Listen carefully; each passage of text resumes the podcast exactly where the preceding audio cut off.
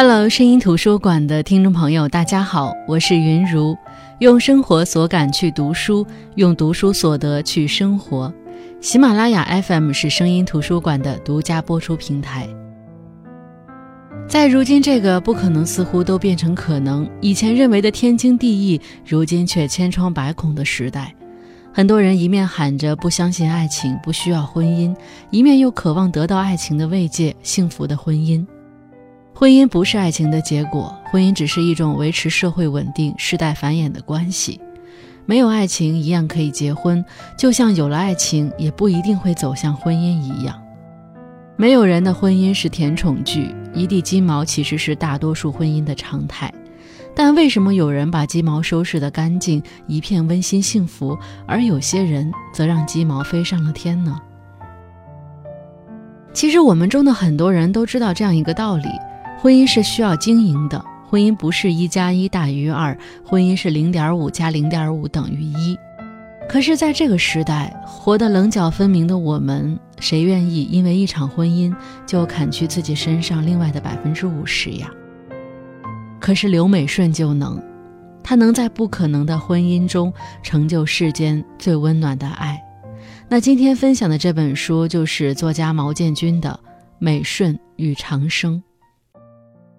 美顺是东北大山里长大的姑娘。上个世纪九十年代，在她十六岁那年，被父母告知，北京的一个远房亲戚给她介绍了一个婆家，也是北京人，她就要嫁到北京去了。美顺之前是相过亲的，对方是邻村的栓柱，可是还没等定下来，她就要嫁到北京了。山里的人都知道北京是个好地方。虽然他们并没有去过北京，美顺的爹娘、美顺的两个哥哥都不知道美顺要结婚的那家人是什么样的人家，可依旧觉得美顺能嫁到北京是极其幸福的事情。去北京前，娘给美顺置办了新衣服，还偷偷给她装了两百元钱。美顺知道，对于那个未知的地方、未知的未来，这两百元是一贫如洗的家里能够给她的提己钱。美顺是由大哥带着去北京的，去到了远房亲戚家里，那个美顺叫舅老爷的人告诉美顺，要嫁的那家人姓赵，未来的公公是自己的朋友，是个大厂长，家里有两套房，美顺嫁过去一定要好好的，不好半道上离的，一起过日子，也别让公婆说出什么来，别让自己没办法跟朋友交代。隔了几天，美顺和那个男人去登记，整个过程，美顺一直没敢抬头，也一直没看清男人的长相。但是听着男人说话时的不利索和嘎嘎嘎嘎嘎嘎的笑声，他的心里就扑腾。这人，别是个傻子吧？登记时，户口本上美顺的年纪是二十二岁，但其实美顺只有十六岁。美顺的丈夫叫长生，美顺觉得他不丑，个子高，一身硬邦邦的肉，很壮实，看上去这身材有安全感。可是从里到外都透着一股子傻气。的确，从小到大，长生就是别人眼里的傻子。可是我在看这本书的时候，我觉得长生应该不是傻，他也应该不是智力障碍，他可能更像是神经系统疾病，有点像脱口秀大会第四季的选手小佳，就只是说话的清晰度和表达没有那么流畅，一些肢体动作没那么协调而已。可是，在世人眼中，他就是地道的傻子。这样的傻子是娶不到北京当地的姑娘的，于是。就由人介绍娶了大山里的姑娘美顺。长生对美顺好，什么事儿都依着美顺，从洗衣服、做饭到收拾屋子，什么都不让美顺动手。美顺谨记着娘的嘱托，到了婆家要好好干活，不能懒。于是非要干，长生拗不过美顺，便也让她干，只是这饭还是由长生来做。长生做饭好吃。甭管是鸡鸭鱼肉还是素菜小炒，样样都行。后来美顺还发现，全家人都喜欢吃长生做的饭。这些饭菜美顺做不来，以前山里穷，家里几乎不炒菜，只有到过年了才炖些肉，炒个菜。而在这里，美顺还能吃上香喷喷的白米饭，顿顿都可以吃，日子过得舒服极了。可是，这些好都挡不住美顺见了长生样子时的委屈和糟心。他从心里厌烦长生，这些好也无法让他消弭一个人在陌生城市的慌张和无措。日子长了，美顺知道长生家在电厂宿舍，楼里住的都是电厂职工和家属。长生从小在这里。结婚后，公婆把家里的一套两居室给长生和美顺住，他们住那套三居室，两栋楼相隔不远，几分钟就走到了。公公婆婆都是在电厂上班，婆婆是会计。公公是技术厂长，是工程师，在厂里都挺有地位的。长生也在厂里的技术科上班。结婚没多久，美顺就怀孕了。婆婆想更好的照顾孕妇，非要长生和美顺搬到他们的大三居。在怀孕的日子里，长生对美顺更是无微不至。婆婆虽然也高兴，也紧张美顺的身体，但是关心中。总是透着客气。美顺生了一个男孩，小名叫牛牛，全家都高兴。长生甚至请了半个月的产假伺候美顺。可是美顺心里有个疙瘩，她坚决不让长生碰牛牛。她从怀孕起就怕生出的孩子像长生，长得像无所谓，怕就怕脑子像长生。幸好牛牛小，婆婆也顾虑着长生鲁莽。不让她碰。陪产假结束，长生要开始上班，婆婆给美顺请个月嫂帮忙照顾孩子，美顺不让请，她要自己来。她一个人在家没事儿，带孩子就是顺手的事儿。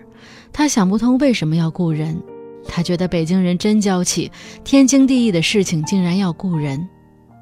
后来牛牛大了些，长生就看不住了，总在美顺不注意的时候摸摸孩子的小手，亲亲孩子的小脚。婆婆也是，只要美顺不喂奶，孩子一定在婆婆手里。时间一长，美顺发现牛牛不管干啥，第一时间都是要奶奶。孩子成了全家人的宝，但是作为北京人和外地人的后代，麻烦的就是户口了。牛牛的爸爸、爷爷奶奶都是北京人，他也出生在北京。可牛牛当不了北京人，必须当外地人。美顺千里迢迢翻山越岭嫁到北京，帮着一个成不了家的北京人成了家，又生了个大胖小子。美顺也不能当北京人，只能当外地人。婆婆说要等美顺四十五周岁了，还踏实的和长生在一起，没离婚。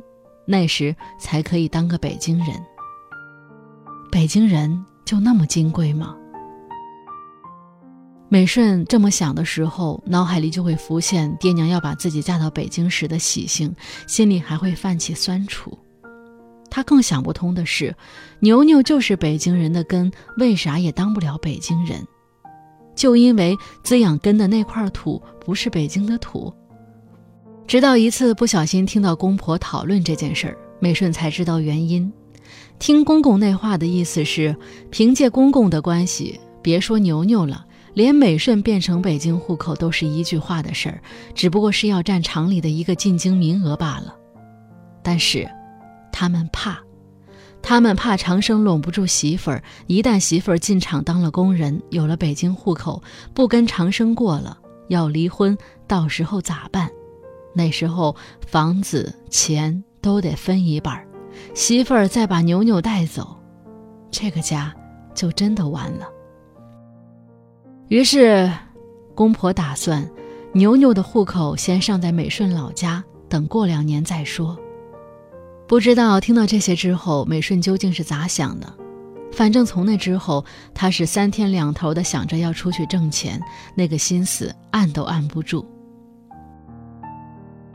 可是公婆说要等牛牛上幼儿园了才能出去工作，而那之后不久，当时牵线嫁给长生的舅老爷因为癌症去世了。美顺哭得昏天暗地，明明是没见过几面的人，为什么能这么伤心呢？可能只有美顺知道，他一直把舅老爷当娘家人，在北京唯一的亲人。舅老爷走了，在北京，他不光没有娘家人，连个亲人都没有。想要在北京活着，只有靠自己。牛牛一岁多的时候，婆婆退休了，可以照顾孙子。公公就在厂里给美顺找了工作，在食堂上班。每天长生骑着摩托车带着美顺一起上下班，美顺的心就像浮萍终于扎根。她恍惚地觉得，偌大一个北京城，长生才是他的依靠。美顺在食堂是负责烙饼的，他的师傅人称英姐，对美顺极好。英姐不光教美顺烙饼，还把好手艺传给美顺，还教美顺算账，锻炼美顺去收饭票。美顺第一个月拿了六百块钱的工资，是临时工里工资最多的。英姐一千三，不仅是因为她手艺好，更因为她是北京人，是正式工。她也从英姐那儿得知，在技术科工作的长生，即使拿到最少，一个月也得七八千。这些数字都是当时那个年代在大山里的美顺想都不敢想的。美顺下班回家的时候问长生他的工资在哪儿，长生说在妈那儿，每个月他自己就拿一百元钱，其他的都在妈那儿。美顺从来不知道这件事儿，看来婆婆也没打算让她知道。她晓得婆婆是想替长生守着点什么，她知道。现在日子还短，婆婆还没把她当一家人。于是她便把自己刚拿到的六百元给婆婆，可是婆婆不要。美顺便想着给公婆买点东西。就在出商场回家的路上，她遇到了故人，以前的相亲对象栓柱。栓柱说：“美顺家里盖了两套房，两个哥都结婚了。”村里说都是美顺嫁了个好人家，美顺知道自己结婚，长生家肯定会给彩礼，但没想到这么多。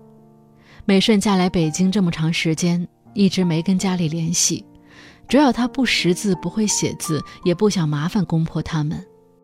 而这回听到栓柱的话，勾起了他的乡愁，他就央求英姐帮他写封信，并随信邮了两百元钱。爹娘的回信也托英姐帮着念，信里爹娘说：“你不用寄钱了，打你结婚起，女婿月月给我们寄一百元，没断过。”美顺心里暖烘烘的，原来长生每个月工资留的一百元钱都寄给了他在大山里的爹娘，自己两三年没跟家里联系，原来是长生一直在维系着这种关系。很快，牛牛要上幼儿园，幼儿园要收赞助费。北京人的赞助费是三千元，牛牛是外地户口，赞助费是一万五。美顺惊讶于上个幼儿园怎么这么贵，但一听婆婆说这幼儿园这好那好，咬咬牙就从银行取了一万五，差不多把这些年存的钱全取出来了。取出来给婆婆，婆婆推辞不要，讲了一大堆道理。美顺打好的讣告，面对婆婆的道理，硬是讲不出来，只是说该着呢。美顺把钱放下就走了，一身轻松，婆婆也没说什么。婆婆依旧掌控着长生的钱，每个月只给一千，美顺每次都从里面抽出六百交给婆婆，算是她和长生在婆家的吃饭钱。婆婆说：“跟妈算那么清楚干嘛？你这孩子。”心高，美顺只是笑，背地里让长生把工资条、奖金条全拿回家，自己藏个地方收好，连长生也瞒着。其实，在这里展现的是美顺这个外来人和长生家的互相防备。公公婆婆怕美顺是个不知天高地厚的，怕把长生的底全交给美顺，把美顺的心养野了。美顺一是怕公婆欺负长生是个傻子，你拿了长生多少钱我不计较，但我心里得有个数；二是也让公婆看看，虽然我们是一家人，但我是正经要过日子的，该我出的钱我一分不含糊，我有信心替长生扛起这个家。这时候长生和美顺已经搬回了两居室，而牛牛上了幼儿园，也住奶奶家，由奶奶接送，晚上睡在一起。美顺对牛牛和奶奶更亲这事儿虽然会有点吃醋，但是他也想通了，牛牛就应当跟着奶奶。奶奶有文化，从牛牛一岁起，每天给他上课，还带着他背古诗、讲故事、做加减法、读录外国话，这些都是美顺和长生无法做到的。看着牛牛一天比一天长大，一天比一天聪明，美顺比什么都喜欢。通过牛牛上幼儿园这件事儿，公公开始张罗着给牛牛办户口，说再不办下来，上学的时候说不定要交多少钱呢。一天，美顺在厂里上班，听说公公被警察带走了，好像是经济问题，美顺就发了疯的往家跑，告诉婆婆。原来公公负责给厂里进设备的时候收了好处费十几万，被人举报了。后来幸亏婆婆找了局领导，公公的老同学，人家出了面，把钱一分不少退回厂里，公公办了个病退，才免了牢狱之灾。美顺这才知道，这件事的起因还是因为牛牛的户口。办户口这件事儿，并不像公公当初说的那样，一句话人家就给办。打听后才知道，至少要十七八万，还要有人帮着打点。公公近两年工资奖金刚挣到七八千，婆婆退休两千多一点，家里倒是有十几万的存款。公公请客吃饭和人家说到十五万，正犹豫要不要倾尽所有的储蓄办这个户口时，赶上厂里要进一套新设备，好几家投标，公公主抓技术，中标同意书必须有他签字，将来安装验收都是他主管。婆婆说，其实人家拿来的是五十万。但是公公害怕，只收了十五万，只不过是不想动家里的积蓄。真是一次错念，悔之晚矣。现在，牛牛的户口也别指望了，厂里没人敢管。美顺整日愧疚，自己要不是一个外地人该多好呀！不在上班的公公整天阴着脸待在屋里写字，吃饭都叫不出来，屋里成天传出叹气声。在单位变化也很明显，以前不管是科长还是管理员，都会和美顺说笑打招呼，现在除去英姐，没有人招呼美顺了。领导们也好像突然发现，以长生的智力实在不适合待在技术科，便把他调到职工澡堂。澡堂清闲，就管收水票、搞卫生，加上长生，总共三个人。一个是快退休的老曹，一个是厂里谁都惹不起的冯勇，活倒不累，就是工资少了好几百。渐渐的，美顺发现长生口袋里经常揣着烟，但是没见长生抽过。每次问他，他啥也不说，就是笑。以前长生从来不花钱，美顺把钱放进他兜里，他都不花。可现在长生总问美顺要钱。一次，美顺去单位澡堂洗澡。恰巧撞见冯勇骂长生，长生忙不迭地给他递烟，他还时不时扇两下长生，骂长生傻叉。美顺第一次听到有人这么骂长生，悲愤交加。晚上回家教育长生，说别人欺负你，你要回手呀。长生答应了。第二天，美顺特地在澡堂停留，又听到了骂，又看到了打，气不过，回家告诉婆婆。婆婆去找冯勇理论，被冯勇骂个狗血喷头，险些挨揍。而那天下班后，长生的腮帮子肿了，美顺的心像要爆炸一样。厂里人都怕冯勇，见了都躲着走。那天，美顺揣着一个翻烙饼的铁铲，跑到澡堂前，大喊：“冯勇，你出来！”冯勇出来后，美顺先是好话好说，说：“冯大哥，您是好汉，好汉不欺负老实人。”长生有些笨，好汉有大量，不求你关照，就当没这个人。谁知冯勇看澡堂边围着的人越来越多，就更加放肆，抓住长生的衣领说：“傻叉，我欺负你了吗？欺负你了吗？”说着就给长生的脖子一拳。长生不回手，只是让美顺赶紧走。人群中有人劝冯勇，可是冯勇更来劲，对长生下手更狠。长生被打倒在地，冯勇一边踹一边骂，长生只是抱着头任他踢，并不还手。实在疼了就喊：“别打我，疼呀！猛然间，美顺扑上去，烙饼用的铁铲风一样的拍在冯勇的脸上，鲜血四溅。冯勇抓住美顺的头发，揪下来一大块，不出声的拳打脚踢。美顺只觉得身子发软，头脑发懵，身体一个劲儿的往下坠。长生看到美顺被打，撕心裂肺的惨嚎震惊了全场。他像坦克一样奔了过来，一拳把冯勇打倒在地，然后整个人扑在冯勇身上，又打又掐又咬，疯了一般。打完，冲着周围人大叫：“这是我媳妇儿，谁也不许打她！”而冯勇的耳朵被长生咬了下来。不一会儿的功夫，该来的人都来了，公公婆婆抱着牛牛都来了。处理完，公公对婆婆说：“准备钱吧。”婆婆说：“钱算个屁，卖房子也给。”美顺觉得自己惹了大祸，就冲着公公婆婆跪下。婆婆一把拉起美顺：“你跪谁？你是好样的，你没错。”还对公公说：“你不许说他们。”他们没错。公公婆婆想出的解决办法是叫女儿常丽回来。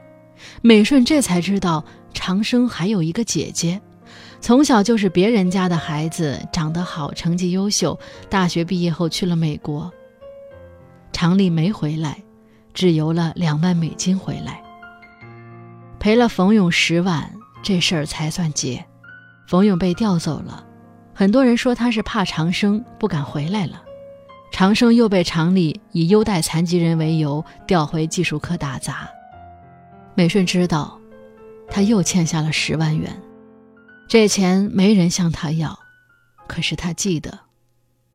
他更加努力的上班，更加努力的攒钱，就连非典时，很多临时工怕被传染不来上班，美顺都坚持上班。刚攒到三万元的时候，他想，也许十万不难吧。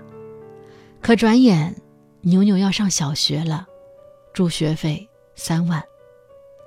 美顺说：“这钱必须他来交。”婆婆笑着说：“你这孩子真是犟啊。”公公请全家人下馆子。这两年，公公被郊区的一个村办电机厂请去当厂长，一星期才回家一次。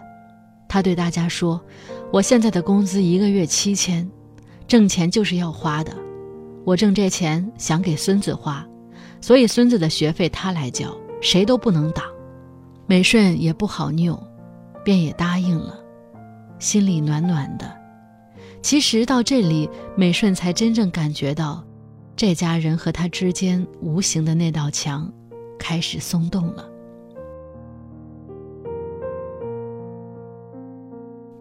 那本期声音图书馆分享的是毛建军的长篇小说《美顺与长生》。这本小说的节奏很快，故事情节没有一个可以被忽略的。我本以为这本书的故事一集可以讲完，却没想到洋洋洒洒的写了一篇八千多字的书稿，却连这本书一半的故事都没讲完。我就从头开始删，把一些不必要的情节试图删掉，或者一句话带过，但是我发现实在是不好删。因为不像其他书，很多情绪感受可以繁简不一。这里的每一个情节和故事都是这个家实实在在的生活，就像涓涓细流一样，每一个前因都连着一个后果，每一个后果都影响着之后的走向。他们的生活不磅礴，但是源源不断。那当美顺和长生的家人之间开始出现互相理解、开始互相依靠时，后面。又会发生什么样的故事呢？声音图书馆，下期我们继续走进美顺与长生的故事。